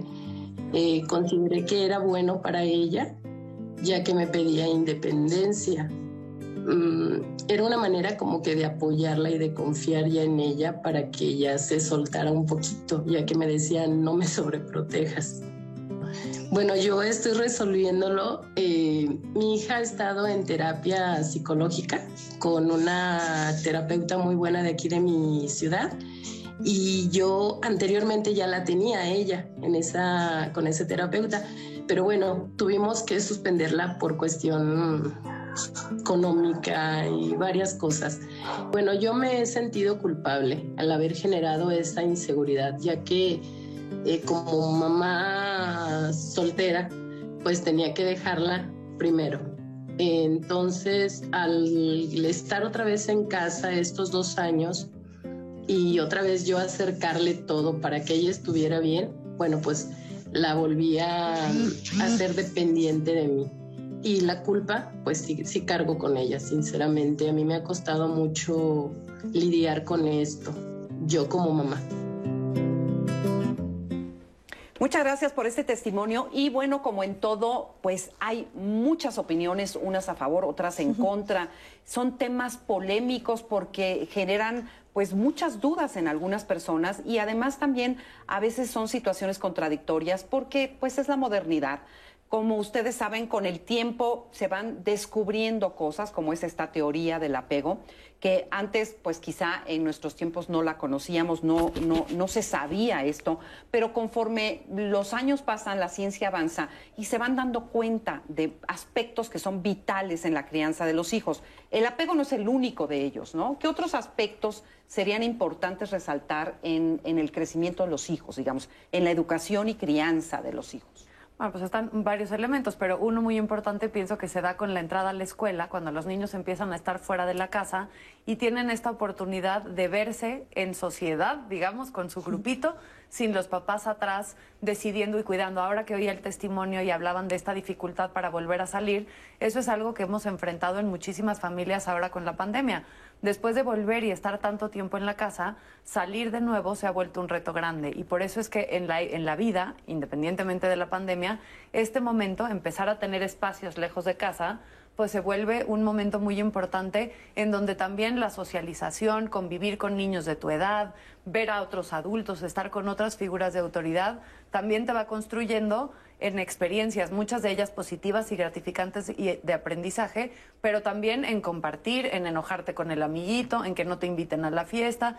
Y en esto que va permitiendo, claro, también hacernos resilientes y empezar a ver cómo te acomodas y cómo respondes a todo lo que sucede. Somos producto de muchas cosas y creo que eso es importante decir. No es que si hay lactancia materna hay buen apego y si no, no, o si hay colecho estuvo bien o estuvo mal. Es, es, yo coincido con Lino en esto de, no poner las cosas en términos de bien y mal o de una, una acción que hace toda la diferencia somos complejos y, multifactoriales y esto pues se hace de muchas cosas, pero saber y hablar de estos temas nos permite tomar una postura y elegir qué hace sentido para nosotros y a veces entender por qué preferimos una cosa o la otra. Cada, cada niño es diferente, porque eso se planteaba al principio, ¿no? Mucha gente dice es que para cada niño quizá las necesidades sean, bueno, no quizá, para cada niño las necesidades son distintas este, cómo poder manejarnos con estas eh, pues con esta diversidad, digamos, o sea, es la intuición, es el conocimiento, o sea, ¿qué es lo que hay que, que, que tiene que predominar? Sí, porque, o sea, justamente para este apego, antes se consideraba que nada más dependía de la madre, ¿no? De qué, tan, qué tanto era sensible la madre para entender la necesidad del bebé pero también tiene que ver con características propias del niño, ¿no? El temperamento, por ejemplo. El temperamento va a marcar una pauta también en cómo la madre recibe a ese niño, ¿no? Si es un niño que llora mucho, que es difícil consolarlo, también la, la madre va a tener que adaptarse al propio temperamento del niño. Y de alguna forma sí se da como una especie de intuición, es decir, en esa relación, en ese primer vínculo madre-bebé, hay una serie de, afectos que se transmiten inconscientemente y que también ponen a prueba el propio apego que hizo la madre con, su mamá, ¿no? O sea, porque dejó ahí un patrón o una pauta de, relación interpersonal y entonces eh, en, ese momento se va a jugar como una especie de comunicación inconsciente, no verbal, que tiene que ver más con el afecto, ¿no? Porque algo interesante ahí es que justo si hablamos de temperamento, estamos hablando de genes, ¿no? Ya no estamos hablando únicamente de lo que hemos venido hablando, que es el ambiente, la crianza, la relación. La relación. Sino hablamos de algo más... Eh, biológico. Biológico, algo que viene como en nuestros paquetes celulares. Y hay mucho alrededor de los estilos de apego en esta parte, porque incluso eh, hay estudios que pueden predecir eh, como el estilo de apego de un menor antes de que nazca. Ajá. ¿Cómo es posible eso? Basado un poco en el estilo de apego que se detectó en los padres y el estilo de apego que tenían los abuelos. O sea, hay una línea genética, aparte de que no solamente desde la parte como celular, sino también eh, la forma en la cual se vinculan esos padres con el menor probablemente se va a reproducir hacia arriba. Entonces, apegos, eh, por ejemplo, inseguros, ambivalentes, eh, pueden tener como líneas que llegan a predecirse hasta como en un 70% más o wow, menos. o sea, uno tiende a repetir, digamos, lo que lo que viviste tú, ¿no? Lo que te tocó vivir, como te como te recibieron y, y, te relacionaste con tus padres, probablemente sea la forma en la que tú lo repitas hacia abajo. Si no, lo trabajas, porque te decir que aquí quiero entrar con el dato esperanzador, que también se ha visto que aunque hayas tenido una experiencia complicada de infancia y un apego inseguro o ambivalente, puedes trabajar en eso y tener un buen apego con tus hijos. Y entonces que no estés condenado a repetirlo ya dado es una cosa buenísima, porque si no, pues entonces qué caso tendría poder entender estas cosas si ya no hay nada que hacer, ¿no? Entonces, independientemente de que hayamos tenido ciertas dificultades, cuando uno trabaja en lo suyo, lo hace mucho mejor. Y esa creo que es al final la invitación de todos. ¿Cómo sabes? ¿Cómo sabes cuando tuviste este apego que no fue el ideal, digamos? O sea, porque qué? ¿No te vas a querer separar de tus hijos? ¿Vas a ser una, una mamá que quiere tener aquí pegaditos a los hijos o qué? Se ven más como en relaciones de pareja, creo yo. En relaciones de pareja. ¿Cómo eres con la pareja? Mm, hablando de esos extremos, sí. Eh, justo los que se mencionaban hace un rato, ¿no? Como a una, un extremo hacia el ansioso, preocupado, ambivalente sería como eh, demasiado fijado en el vínculo. O sea, todo el tiempo pensando en, en la pareja, no puedo tolerar la separación de la pareja, eh, no me llaman, entonces estoy como todo ansioso porque pues no sé dónde están, no, sé qué le está pasando. Sí, como una fijación demasiado extrema en el vínculo. Y el otro extremo, que es el evitativo, sería justo lo contrario, o sea, como eh, muy distante, mmm, como que no me importa, como dificultades incluso como para empatizar, para leer como ciertas eh, emociones de la otra persona. Y son ese tipo de, de, seres que cuando se termina la relación, es como si nada hubiera pasado. O sea, es como, ah, pues termina una relación y ya. O sea, sí. y, y luego la la novia, porque frecuentemente en esta categoría hay luego un tema como de género también, o sea, a veces tienden como irse hacia los extremos diferentes géneros. Pero es el clásico que la novia dice, no, pues es que me superó súper rápido. No, pues no es que te haya superado súper rápido, es que es el estilo a través del cual se vincula esa persona. Y listo, no tiene nada que ver contigo, tiene que ver con él. Con, tiene que ver con la otra persona. Bueno, pero entonces estamos de acuerdo todos, o sea, eso es importante, en que hay que eh, lograr que los hijos sean personas independientes y autónomas, ¿no? Este, a, por aquí venía una pregunta que la voy a hacer tal cual lo dice, pero se me hace triste porque dice, este, el niño tiene que aprender a tolerar estar consigo mismo. Y esta palabra de tolerarse a sí mismo se me hizo fuerte. O sea, uno tiene que soportarse o amarse. ¿O qué? ¿O aquí estoy yo muy romántica? A ver. Tiene que ver con, con la autorregulación, ¿no? O sea, con, sí, sí, tiene que haber cierta tolerancia a la frustración, a no tener de inmediato esa figura de apego, a esa base segura, pero también como aprender a, a regularse, ¿no? Y también como a, a consolarse a sí mismo. Entonces, eso sí repercute a, a largo plazo en, en, la forma en cómo se vinculan con otras personas, ¿no? Ante la ausencia de una pareja, bueno, saber cómo estar medianamente tranquilo, ¿no? Uh -huh. eh, aún con, con, O sea, uno debiera saber estar bien con y sin las demás personas uh -huh. en la etapa adulta, ¿no? Uh -huh. Digo, de niño, pues evidentemente no, pero en la etapa adulta uno debiera estar bien con las personas amadas y sin las personas amadas, aunque las extrañes, aunque claro. las quieras. Son procesos. Pensaría yo que no es, o sea, no es un día en donde a partir de hoy ya eres independiente y ya estás listo para irte a hacer tus cosas y sentirte en paz y no estar sufriendo porque te falta alguien. Se construye y entonces hay mejores días que otros. Hay veces en donde sale mejor y otras en donde cuesta más. Pero va siendo progresivo. De adulto, la idea es que puedas estar sin, sin nadie ¿no? que garantice tu bienestar y te sientas bien, pero de niño también sería la idea que puedas empezar a tener conforme a tu desarrollo, momentos para ti en donde no te haga falta nadie más.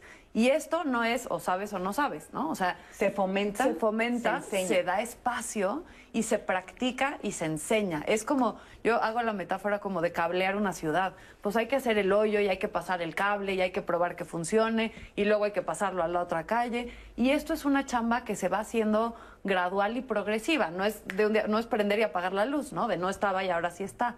Entonces, en este sentido, pues va siendo de acuerdo a cada edad.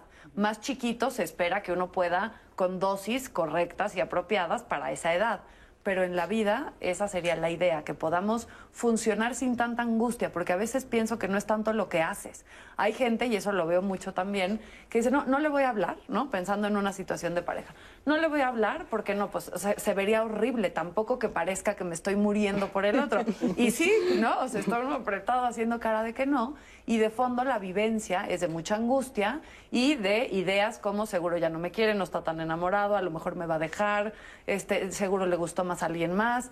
Y esta inseguridad es lo que refleja, lo que da cuenta de cómo nos vivimos en relación al otro. La teoría del apego es una teoría que estudia la relación, no nada más la mamá, como decías hace un momentito, Berenice, ni nada más el bebé.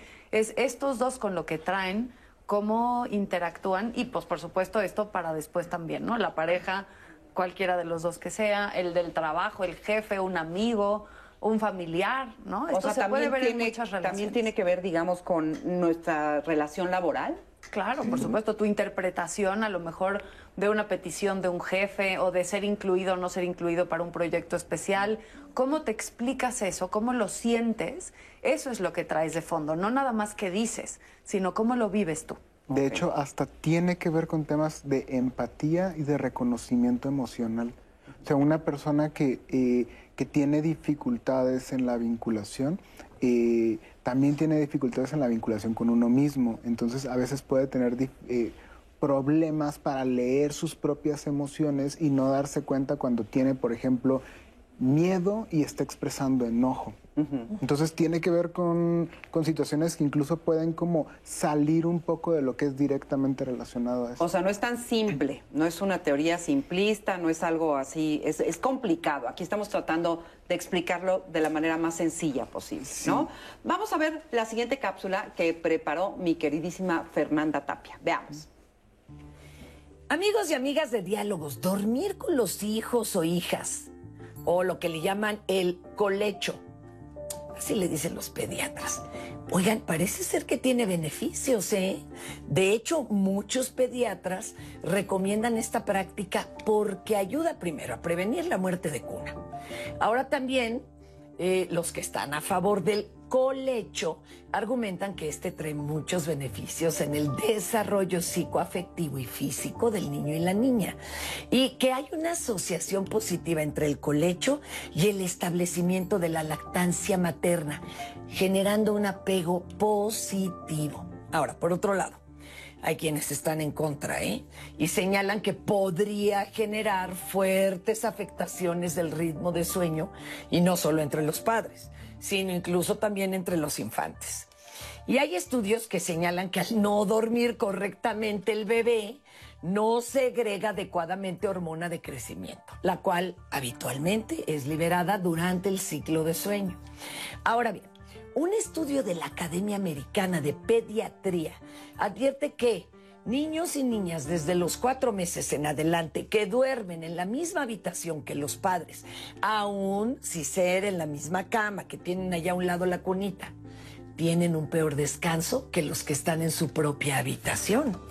La baja calidad del sueño en los niños aumenta las posibilidades de que sufran de sobrepeso y desarrollen otros trastornos del sueño en edades más avanzadas, incluidos insomnio y terrores nocturnos. O sea, decidimos entre unos y otros. Para diálogos en confianza, Fernanda Tapia. Muchas gracias, mi Fer, muchísimas gracias. Y bueno, muchos comentarios, este, mucha polémica en las redes, lo cual nos encanta, porque esto, pues por supuesto que nos ayuda a, a, pues, a entender todo, cómo es sensible además este tema. Porque por ahí me estaba diciendo Anaí, hay algunas personas que dicen, bueno, es que están fomentando ustedes que uno abandone a los hijos. No, no estamos en los extremos, ni una cosa ni la otra. ¿No? A ver, ¿qué, ¿qué sí estamos diciendo? A ver, ¿qué estamos proponiendo? ¿Qué estamos diciendo? Para un apego seguro, no tiene que ver eh, necesariamente si se duerme o no se duerme con el niño, ¿no? Uh -huh. Hablamos como de esta comunicación entre madre y bebé, o bueno, entre el cuidador principal y el bebé, sí. el estar disponibles, ¿no? El estar eh, como una figura confiable, ¿no? De ser eh, consistentes en, la, en, los cuidados, en el cariño, en darles de comer, en limpiarlos.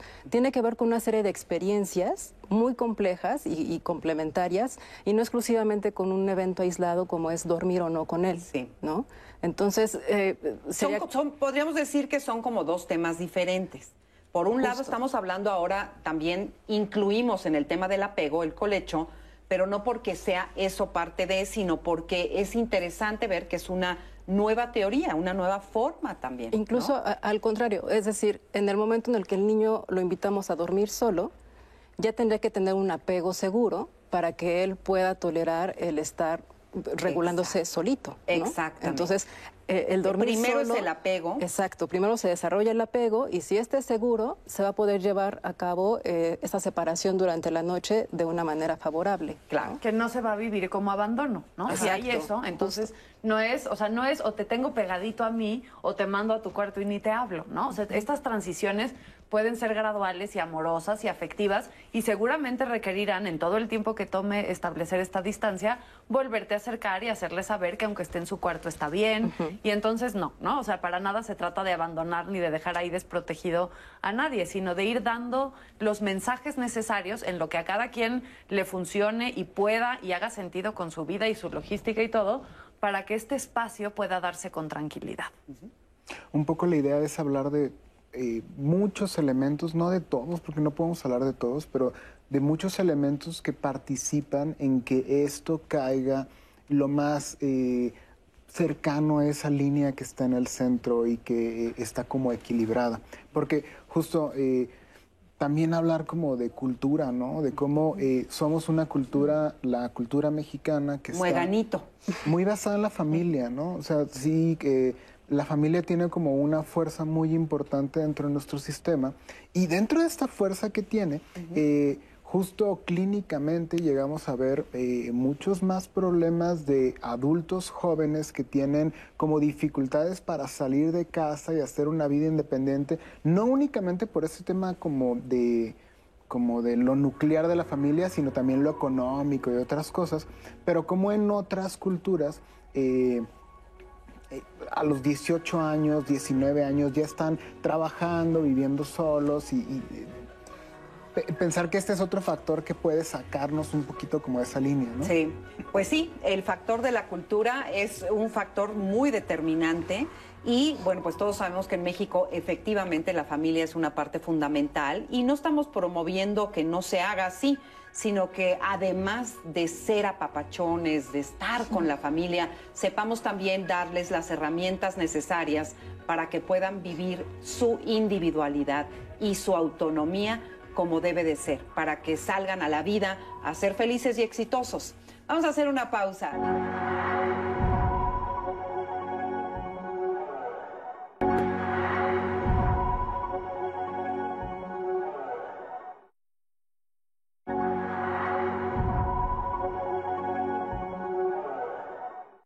Apego se refiere a un tipo, un estilo de vinculación. Y no existe un solo estilo de apego, sino existen varios estilos de apego. Por simplificarlo, dos categorías principales de necesidades y de cuidados.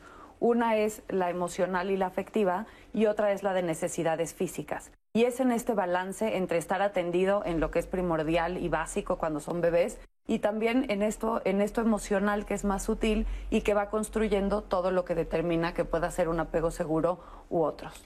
En un momento de, miedo eh, tendemos a necesitar más como la calidez, como eh, la sensación agradable que lo que nos ayuda a sobrevivir, que es la alimentación.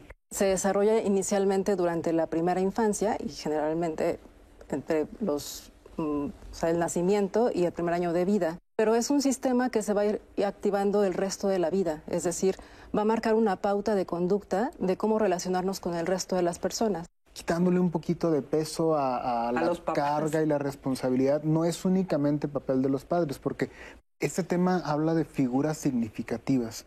Y la tarea de los padres puede ser buena, puede ser mala. Los abuelos, los maestros, van a representar estas figuras que son significativas para los menores y que les van a enseñar eh, cómo vincularse. Un cuidador principal se llama, y esta es la figura papá, mamá, abuela, vecina, quien sea que sea el encargado de dar la mayor cantidad de los cuidados principales en esta etapa temprana de vida. Es un poco, pues, una especie de, pirámide en donde la importancia va del que más está presente y el que más labores tiene a su cargo hacia los que menos, sobre todo en lo más temprano de la vida. Un buen vínculo, un buen vínculo de apego seguro basta, aunque haya otros complicados, para poder dar esperanza de un mejor pronóstico y de una buena estructuración.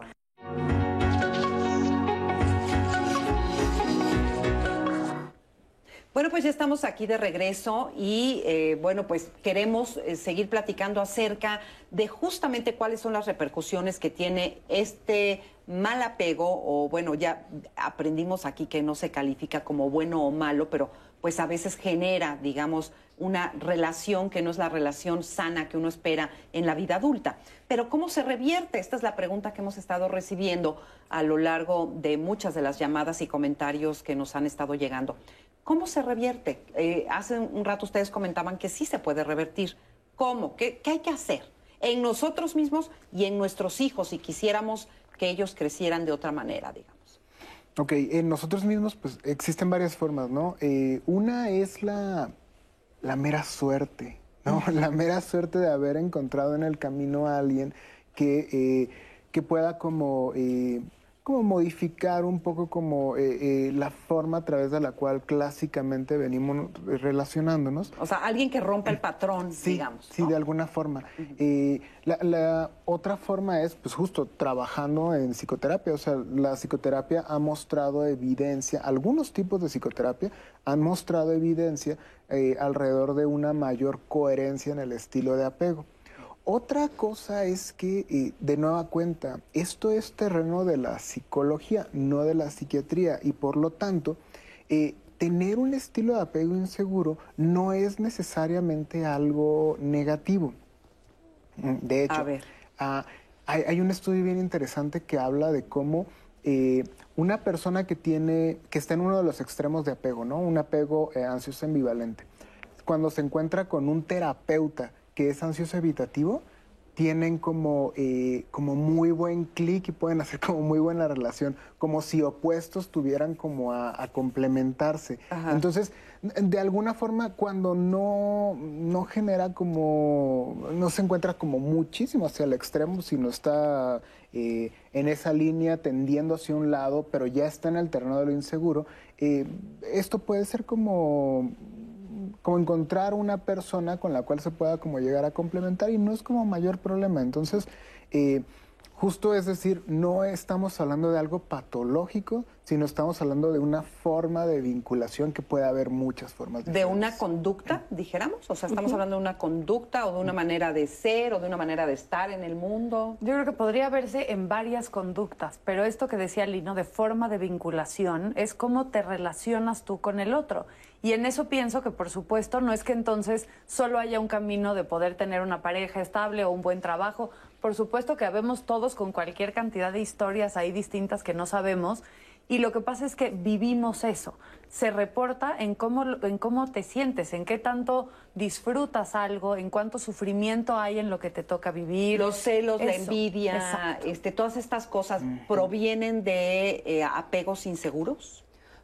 Finalmente, un apego inseguro también puede ser como un factor de riesgo para otras comorbilidades, ¿no? O sea, puede traer algún trastorno de personalidad, trastornos depresivos, de ansiedad. O sea, no, es que esté, eh, no es que sea el único factor, pero sí puede contribuir para que se manifiesten más otro tipo de trastornos ya más psiquiátricos o que requieran otro manejo.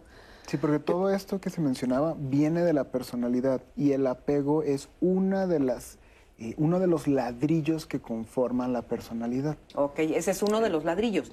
Y ahí interviene, digamos, ahí está este, lo, que hacen o favorecen o desfavorecen, digamos, los cuidadores primarios. ¿Estaremos de acuerdo? Es que, Marisa, justo nos están preguntando y creo que es relevante para la audiencia, ¿qué diferencia hay respecto a este tema de apego y codependencia? Estoy confusa, creo que es lo mismo, pero creo tal vez no lo es, nos dice... Ah, esa es muy buena pregunta, porque efectivamente en la vida adulta uno le llama codependencia, pero en la crianza le llaman apego. ¿Es lo mismo? ¿No es lo mismo? No, o sea, un, buen apego no te hace codependiente, al revés, te permite distancia que vives con tranquilidad.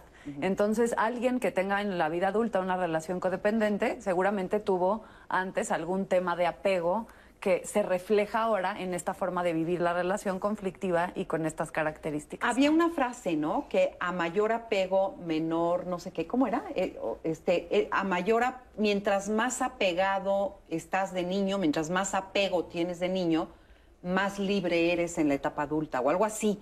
O sea, me acuerdo que una vez la leí, pensé que era algo así como muy común, pero se refiere a que justamente si tuviste un muy buen apego, tenderás a ser mucho más independiente y auto autodependiente de adulto. Y de calidad, no de cantidad. Esto no es mientras más, ¿no? O sea, si sí, con lecho y lactancia materna exclusiva y te cargaron con rebozo y estuviste en el portabebé y te cantaron todos los días y entonces muy bien, no necesariamente. Puede ser una mamá que trabaja, puede ser que no haya habido uno de los dos papás, pueden haber muy distintas circunstancias y esto es de la calidad del vínculo.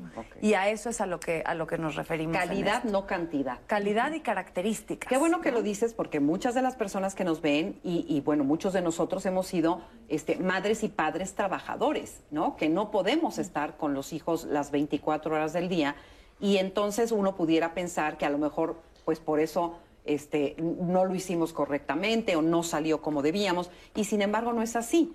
O sea, lo importante es la calidad de la relación, del vínculo y no la cantidad de tiempo que uno pueda pasar con ellos, ¿no? Sí, y, también agregar que sí, independiente, pero también con vínculos significativos. Porque el, problema de únicamente pensar en la independencia es que nos puede caer en este extremo de... Eh, yo solo. Ah, exacto. Yo solo contra el mundo y no, no pues somos seres en relación. Necesitamos evidentemente todo el tiempo de un otro. Estamos siempre en función de otro. Y, justo por eso, mm, este, esto viene desde el terreno de la etología, o sea, de lo que estudia la conducta animal. Y sabemos que en nuestros genes está la información necesaria para vincularnos socialmente, porque somos animales sociales. ¿Los animales también tienen apego? También generan este apego, digamos. ¿Generan vínculos? Generan vínculos. Sí, claro, generan vínculos. Tal vez los estilos eh, no podemos como explicarlos porque, eh, porque al no tener un lenguaje no podemos como, como tener estos procesos de, decir... Eh, cómo se adapta ante una separación, cómo se adapta ante un, ante un vínculo como tal, pero de que tienen vínculos, los tienen. Y tenemos necesitan menos, ¿no? Nosotros somos la especie que más tardamos en poder más o menos ahí valernos por nosotros mismos. Hay animales que nacen y a las horas se paran y caminan y ya pueden ir y buscarse alguna cosita de comer y todavía requieren ciertos cuidados, pero no al nivel de los humanos. Un bebito no puede nada por sí mismo sin ayuda, ¿no? Entonces, eso hace que se prolongue y se llene de matices esta cuestión inicial de cómo eres cuidado en todos sentidos. toda, toda esta historia de, de la teoría nace con el estudio de Conrad Lorenz, en el cual eh, nacían los gansos y como lo veían a él que era grandote, empezaban a seguirlo como en fila. Todo lo que sabemos, lo de los monitos de Harlow, lo de Bowlby, todo nace con Conrad Lorenz siendo seguido por unos gansos. Entonces, sí, los animales también. y justamente hablaba de esta impronta, ¿no? Algo que tenemos en común los humanos con otras especies, con otros animales, es que nacemos con esta impronta. ¿Y qué es la impronta? Es este, este marcador biológico en el cual nacemos y de inmediato buscamos una, una base segura, una figura que nos asegure que vamos a sobrevivir, porque nacemos totalmente vulnerables. Claro, Entonces, pero y pensaba, en la etapa adulta, luego también nos pasamos gran parte de la edad adulta buscando aunque ya no se tenga, buscando siempre o anhelando siempre esta figura protectora de uno, ¿no? Como que siempre añoras a mamá o a papá o lo que sea, y, eh, alguien que te proteja, ¿no? Esto habla de apegos inseguros, es normal que uno siempre quiera buscar esa protección de alguien más o no. Digo, me estoy saliendo del tema, pero es que pensándolo me más surgió la duda. Yo creo que uno siempre quiere sentir o siempre goza de sentir seguridad y contención. Y entonces esperar eso para nada lo vería yo como un signo o un indicador de algo que no es correcto, ¿no? Al revés, todos queremos tener esa estabilidad y esa tranquilidad y esa satisfacción de estar en una relación que no me tiene angustiada, ¿no? O sea, pensándolo hasta en lo laboral, quieres estar tranquila y no todos los días pensando que qué tal que mañana te corren y que a lo mejor mañana ya no estás. Esta tranquilidad es algo que, que todos deseamos, este confort, este regreso, sí. No siempre se tiene, además. No no siempre se tiene, pero además depende también cómo se busque. Entonces, querer eso creo que de inicio no está mal.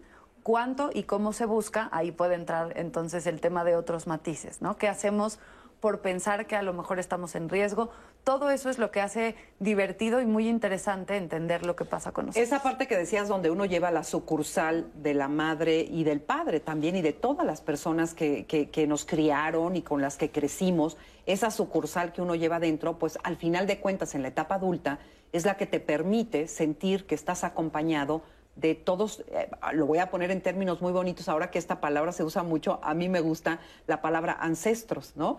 Ahí están todos esos ancestros dentro de uno, que son los que te hacen que en la vida adulta uno se sienta acompañado de sí mismo, porque en ese sí mismo están todos esos otros, ¿no?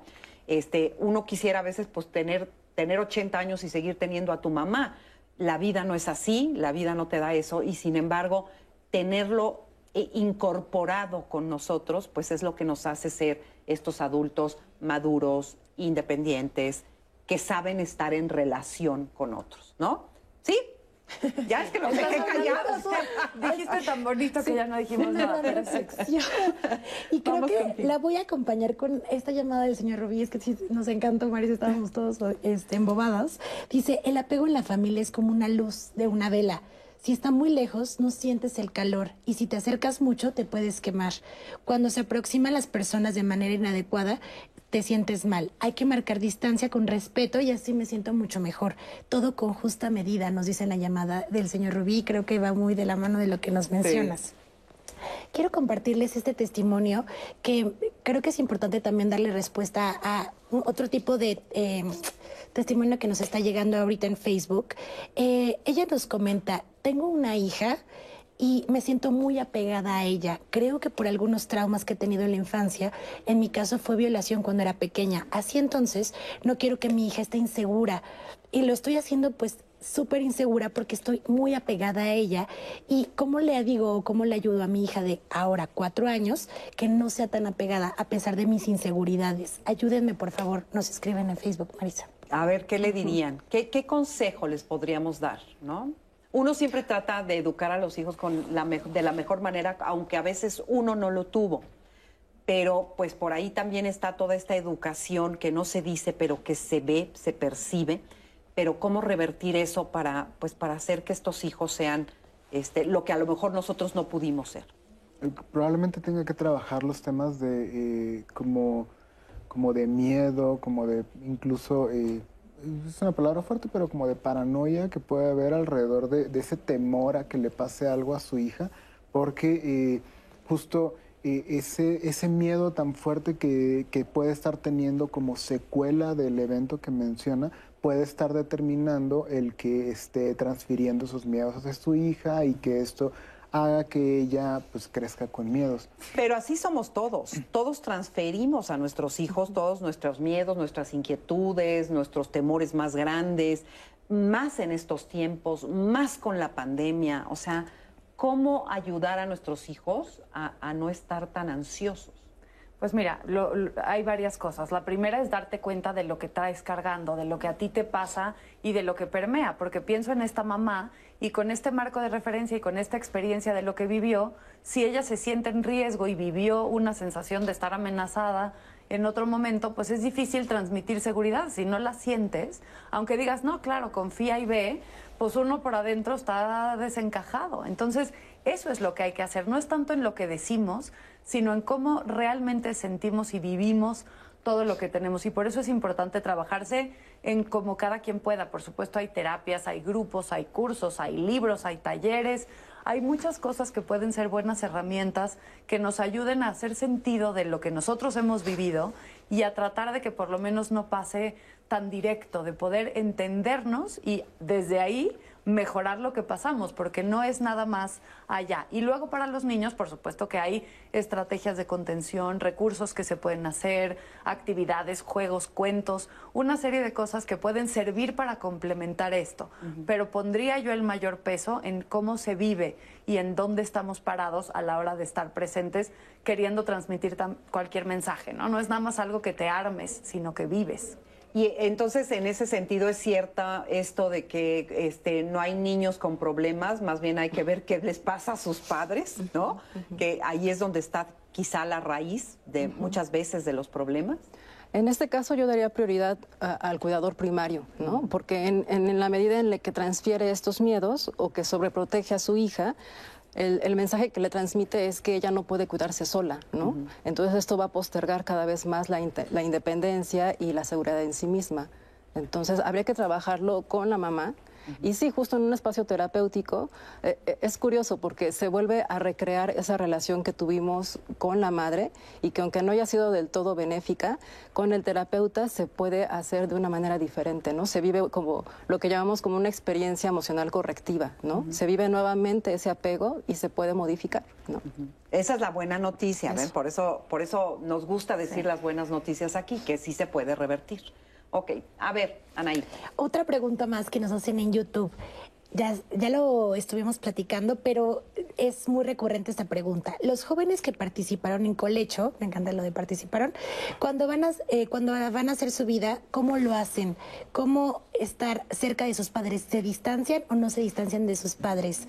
Eso nos preguntan. Está interesante porque ¿qué se sabe hoy eh, eh, con los años, digamos, de, ese colecho? O sea, ¿qué pasa con alguien que durmió con sus padres durante muchísimos años? Este, ¿Cómo sale a la vida? Eh, y, y en qué momento se separa de estos padres? Es cuando él ya decide, digamos, esta teoría propone que el niño este, se independice cuando él así lo decida o cómo, cómo es?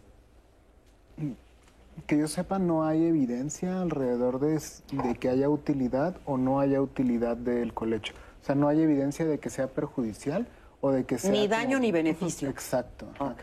Eh, Depende qué hijo y qué papás, ¿no? Y bajo qué circunstancias. Hay niños, yo conozco casos cercanos de niños que han dormido en el cuarto de sus padres y que por ahí de los 3, 4 solitos le dicen, no, ahora sí quiero mi cama grande o ahora ya quiero jugar allá o a veces vienen y a veces van. Y hay papás que con mucha naturalidad pueden dar este espacio. No siempre pasa igual, ¿no? Hay niños que pues a lo mejor les dan 10 años o 12 y pues no conocen otra forma y no la piden porque nadie extraña lo que no conoce y entonces no hay la necesidad. Cada caso es único. No se cada puede generalizar. mezcla, exacto, y cada combinación de cada papá, cada mamá, cada hijo y número de hijo. Tampoco decíamos hace rato, no hemos hablado mucho hoy de los hermanos y no es la misma historia para el primer hijo que para el tercero, que no, o sea, cambia, cambia la personalidad del hijo, el temperamento con el que nace y también la situación de los papás. Aún hijos de los mismos padres, para quienes tenemos hermanos podemos saber que no te toca la exacta misma versión a ti que a tu hermano más chiquito o que el que le tocó a tu hermano grande, ¿no? Entonces, cada caso es particular. Sí, y además estaba pensando que efectivamente estamos hablando y pensando como en un solo hijo que duerme con los padres. Pero ¿qué pasa cuando ya son dos o son tres y cuando el segundo viene a desbancar al primero y cuando el tercero desbanca a los otros dos porque es el pequeño? O sea, ni modo que estén durmiendo todos juntos. Este, en, en algunos lugares evidentemente no hay otra posibilidad, lo entendemos, pero en la generalidad eh, pues se busca un, por lo menos un espacio aparte, a un ladito, para que no estén en, en- en la misma cama, para empezar, y después en la misma habitación. Y ojo, si vamos a, a complicar más las cosas cada vez. eh, y, y Nos queda poco tiempo de complicarlo, así que complícalo rápido. Claro, y, y como recordando un poquito el comentario de, eh, de la cápsula de Fernanda, eh, en psiquiatría infantil, sobre todo en escolares, insomnio no es igual a no puedo dormir necesariamente. Insomnio es, sí, no puedo dormir, pero también es no puedo dormir sin la asistencia de mis padres. O sea, cuando un niño no puede dormir eh, sin eh, que el papá o la mamá ah, esté haciendo ciertas cosas en particular, eso puede ser insomnio y puede hablarnos de otro tipo de problemas. Entonces, allí se confunde todo. Sí, es lo que te digo. Y también a veces no se les enseña a estos hijos a aprender a dormir solos, a tener la confianza de dormir solos, sabiendo que eventualmente habrá un reencuentro con mamá, con papá, con quien esté ahí, ¿no? Bueno, creo que nos queda poco tiempo, entonces me gustaría que quedara muy claro como que el resumen, el, la conclusión, digamos, de este tema. A ver, Berenice, para ti, ¿qué es importante? Tenemos dos minutos para los tres. ¿Qué es importante como mensaje? Que el apego se va a establecer de, en etapas muy tempranas y que no va a depender exclusivamente de la lactancia este, prolongada o de dormir o no con los hijos, sino con, con toda una serie de experiencias que se van a dar en los primeros meses de vida y que al contrario, el, el hecho de separarse en el momento de ir a la cama o de ir a la escuela van a poner a prueba todo un apego o un estilo de apego que se tuvo que haber establecido anteriormente. Muy bien. Marisa. Cómo nos vivimos en relación del otro nos habla y nos da cuenta de esto que traemos de atrás. Entonces, entender eso, fijarnos en eso y entendernos mejor nos da la pauta de por dónde estamos y de qué necesitamos trabajar para poder tener vidas más felices y relaciones más sanas. Entonces, tomar esa oportunidad y oír eso abre un canal de poder estar mejor en la vida y yo creo que eso es algo que nos interesa a todos. Muy bien, muchas gracias, Lino. Todos queremos lo mejor para nuestros hijos, todos. Eh, lo más importante es qué motiva las acciones que estamos haciendo para que ellos tengan lo mejor, porque ahí está el secreto de si es o no es lo mejor para ellos. Exactamente, y aprender a entendernos, ¿no? Y aprender primero a vernos a nosotros mismos para poder después ver a los demás. Pues ya nos vamos, muchísimas gracias. Gracias, Anaí. Gracias, Marisa. Aquí Mu- nos están Muchas gracias a todas las personas. Hoy estuvieron muy Gracias activas en los comentarios. Muchas gracias. Les agradecemos muchísimo. Y bueno, pues nos estamos viendo y escuchando la próxima semana. Por supuesto, como siempre será un placer. Eh, la próxima semana estaremos hablando acerca de cómo hablar con nuestros hijos de la diversidad. Cómo se les explica, cómo se les habla, cómo la entendemos nosotros y cómo la podemos explicar mejor. Al final de cuentas, pues son nuestros tiempos, son sus tiempos y también es importante aprender a tener las herramientas para hablar de todo ello. Muchas gracias por haber estado con nosotros. Yo soy Marisa Escribano y a nombre de todos les agradecemos y hasta la próxima semana. Gracias.